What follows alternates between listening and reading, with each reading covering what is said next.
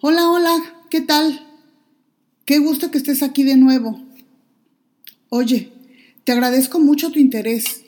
Eso significa que tienes ganas de conocer más acerca del carácter de Dios. Verás que esta historia es igual de interesante que las demás.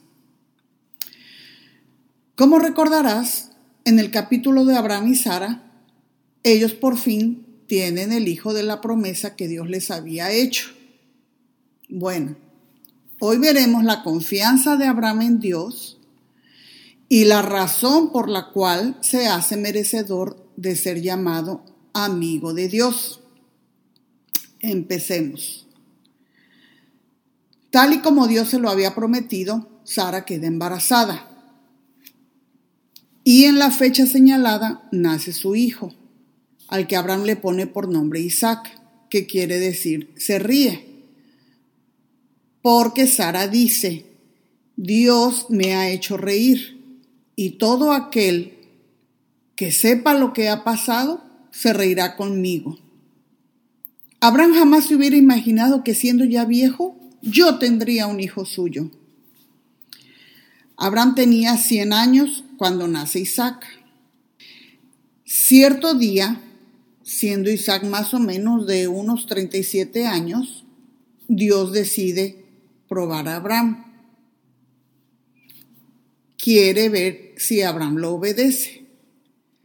Así que lo llama y le dice, Abraham, quiero que me ofrezcas como sacrificio a Isaac, tu único hijo, a quien tanto amas. Y le da el nombre del lugar donde Abraham deberá sacrificar a su hijo. Abraham, muy obediente, aunque con mucha tristeza, se levanta a la mañana siguiente y corta leña suficiente para hacer un gran fuego. Prepara su burro. Y cuando termina de cargar las cosas necesarias, se pone en camino al lugar que Dios le había señalado. Obviamente, pues iba acompañado de su hijo y van con ellos dos de sus sirvientes. Al tercer día de camino, Abraham le dice a sus sirvientes, quédense aquí con el burro, mientras mi hijo y yo subimos a la cima de aquel cerro. Allí adoraremos a Dios y luego regresaremos con ustedes. Ay, Dios mío. O sea que el pobre Abraham anduvo caminando tres días con el terrible pensamiento de que tenía que ofrendar a su único hijo que tenía que entregarlo en sacrificio a Dios. Qué tortura debió haber vivido ese pobre hombre. Abraham toma la leña que traía cargando el burro y se la pone a Isaac sobre el hombro. Luego toma el fuego, toma un cuchillo y los dos juntos se ponen en marcha. En camino cuesta arriba, Isaac va pensando, ¿verdad? Y viendo todas las cosas que llevan. Entonces de pronto le dice a su padre, Padre, tenemos fuego y tenemos leña, pero ¿dónde está el animal que vamos a ofrecer? Entonces Abraham le responde, ya Dios se encargará de darnos el cordero, hijo mío. Y así siguen juntos su camino. Llegan a su destino. Y entonces ahora Abraham tiene que empezar a construir un altar. Así que pone manos a la obra y empieza a trabajar en él. Ahora, pienso yo, ¿verdad? ¿Cuánto tiempo te gusta que Abraham se demore en preparar el altar? ¿Media hora? ¿Una hora quizás? Abraham tuvo que buscar a ver cómo lo iba a hacer, qué es lo que iba a usar para construirlo. Entonces, pues no sé, me imagino que quizás se puso a buscar piedras, unas ramas de árbol, qué sé yo. Y me detengo a pensar en qué estaría pensando el pobre Isaac. ¿Qué estaría pensando durante todo ese tiempo en que ve que su papá pues está colectando cosas y, y pues ves que, ver que no hay ningún animal? No, y lo peor creo yo, el pobre Abraham el tormento que está viviendo al tener que colectar y preparar todo lo que iba a necesitar, Dios mío, ¿qué pensaría? ¿Qué le voy a decir a mi hijo? ¿Qué le voy a decir a su mamá? Yo creo que el pobre hombre no podía ni hablar. Él mismo había puesto sobre los hombros de su hijo la leña con la que iba a ser sacrificado.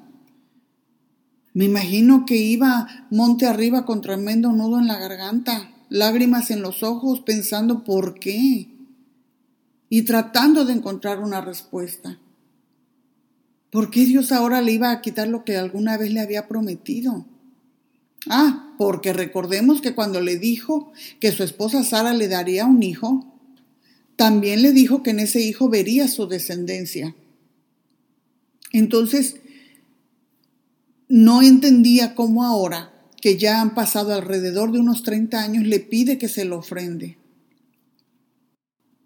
Ahora bien, quizás Abraham pensaba, ¿será que Dios se ha olvidado de lo que me prometió años atrás? O quizás pensaba que Dios habría cambiado de parecer.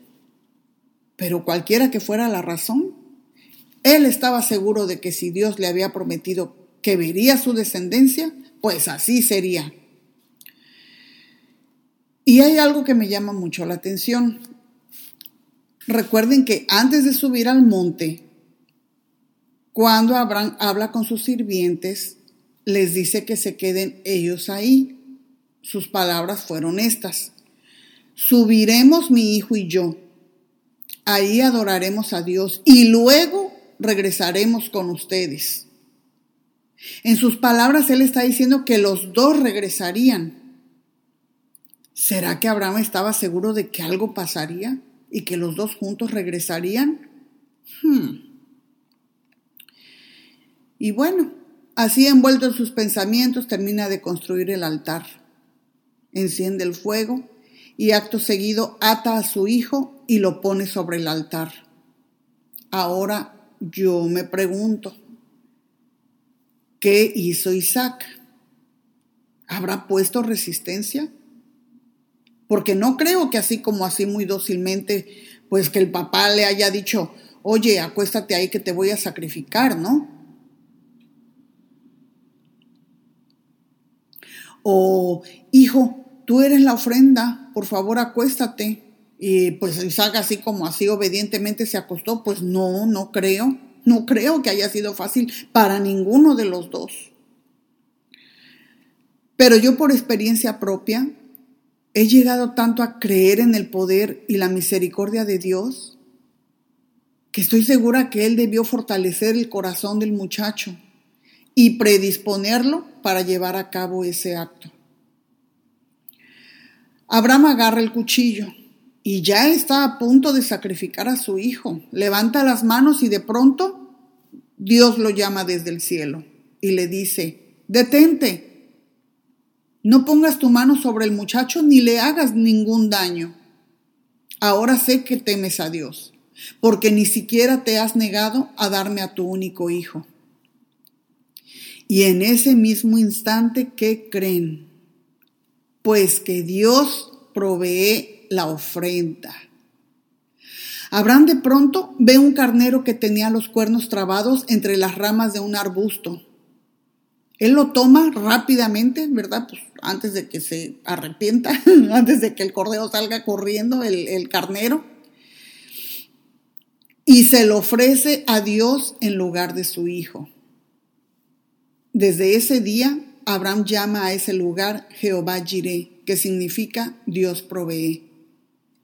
Por su obediencia Dios le dice, por no haberme negado a tu único hijo, yo prometo bendecirte. Haré que tus descendientes sean tan numerosos como las estrellas del cielo y como la arena del mar que no se puede siquiera contar. Yo te juro que todos los pueblos de la tierra recibirán mis bendiciones por medio de tu descendencia, solo porque tú me obedeciste. Después de esto, Abraham y el muchacho vuelven a donde están sus sirvientes y juntos regresan a donde vivían. Este acto de fe El haber actuado a ciegas ante lo que Dios le había pedido fue lo que lo hace merecedor de ser llamado amigo de Dios. Esto lo podemos encontrar en el libro de Santiago, capítulo 2, versículos 21 al 23, y cito. Nuestro antepasado Abraham agradó a Dios cuando puso a su hijo Isaac sobre el altar para sacrificarlo. La confianza que Abraham tuvo en Dios se demostró con todo lo que hizo. Su confianza llegó a ser perfecta.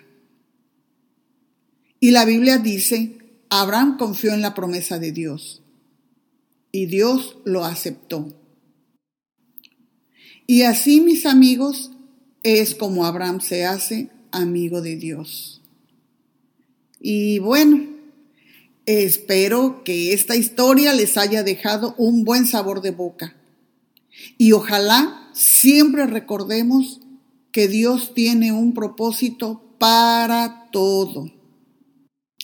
Isaac crece, se casa, le da dos nietos a Abraham, mellizos para ser exactos. Pero esa, mis amiguitos, esa es otra historia que les contaré otro día. Bye bye.